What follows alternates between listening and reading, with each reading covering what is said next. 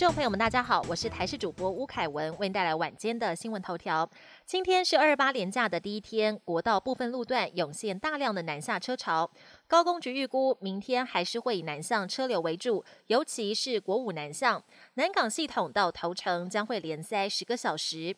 高工局也建议，想前往宜兰的民众，最好在清晨五点之前，或是下午五点之后再出发。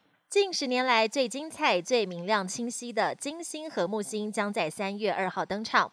当天傍晚天色渐暗之后，两星会连成一线，只相距三十二角分，大约是满月的大小，看起来就像是融合在一起。即便在有光害的地方，也能够轻易看见。如果错过，想再看到这般抢眼的奇景，下次要再等九年。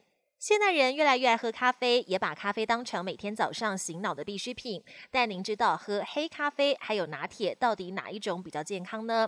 胸腔专科医师黄轩分享了国外的研究发现，喝咖啡加牛奶对人体有三大好处，包括降低酸度、增强抗氧化作用，而最大的好处是加倍抗发炎。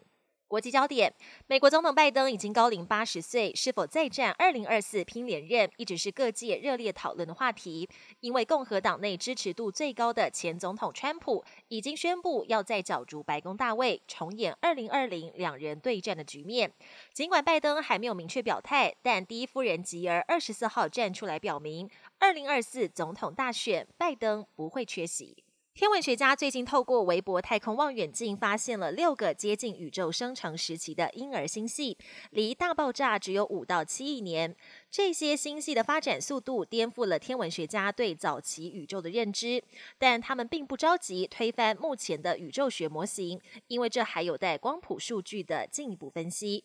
元宇宙是虚拟三 D 彼此互动的线上空间，在日常生活中，它是社交活动的重大革命。现在有一些法院审理案件就进入元宇宙虚拟庭审现场。